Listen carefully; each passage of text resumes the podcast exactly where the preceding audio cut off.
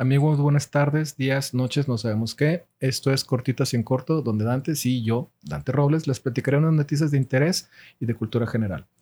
La misión NS-21 de Blue Origin, la empresa de Jeff Bezos que va hacia el espacio con turismo espacial y cuestiones científicas, eh, llevó a la primer mexicana Erika Echazarreta, de 26 años, en ser la primera mujer mexicana en llegar al espacio. Felicidades por ella, por cumplir sus sueños y felicidades a todas las mujeres que están logrando salir adelante con todo lo que se proponen.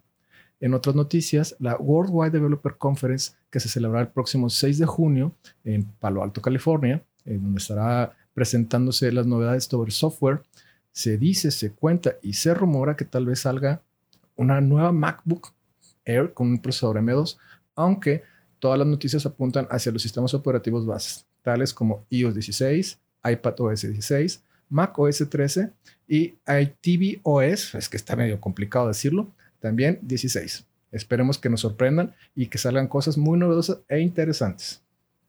Un avión no respondía y por poco, por poco lo derrumban, o derriban, mejor dicho, este, en suelo francés ¿Por qué creen que no respondían? Los pilotos estaban dormidos. Lograron contactar con ellos y evitaron una gran tragedia.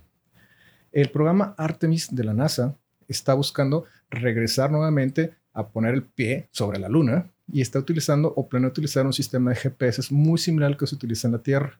Este sistema va a mapear utilizando algunos satélites y cierta telemetría para poder ubicar exactamente dónde se pondrán las futuras bases lunares. Y por último, pero no menos importante, ¿qué creen que es lo que más se vendió en este último hot sale de 2022? Aunque no me lo crean, papel de baño. Esto fue Cortitas en Corto con Dante Robles.